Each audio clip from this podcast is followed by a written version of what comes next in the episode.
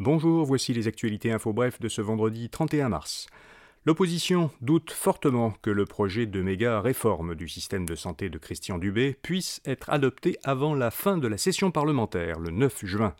Les partis d'opposition ont critiqué ce projet de loi qu'ils qualifient de mammouth et jugent trop centralisateur.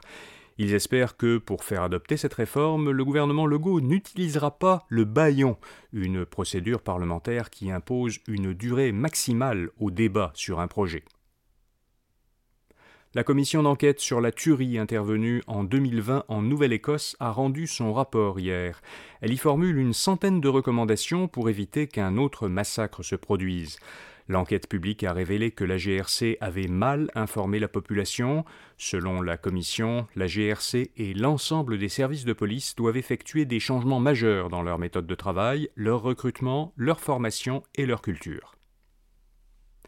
Donald Trump est inculpé pour avoir acheté le silence d'une actrice porno. L'ancien premier président américain va être formellement accusé par la justice pour une affaire qui remonte à la campagne électorale de 2016. Donald Trump aurait versé 130 000 dollars américains à l'actrice porno Stormy Daniels pour qu'elle ne révèle pas leur relation extra-conjugale qui aurait eu lieu dix ans plus tôt. Un grand jury de New York a voté hier en faveur de l'inculpation de Trump. Il sera le premier président américain à faire face à des accusations criminelles.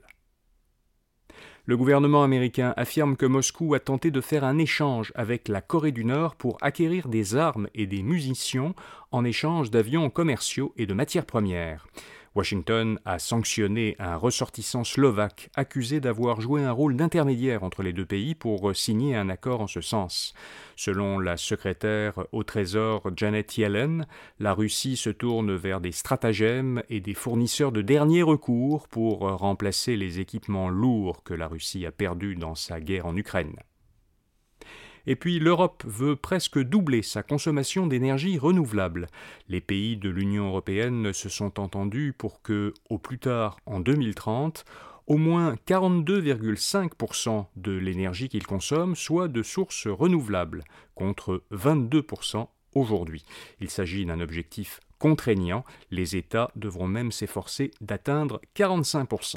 Voilà, vous savez l'essentiel. À lundi matin pour d'autres actualités info bref. Bonne fin de semaine.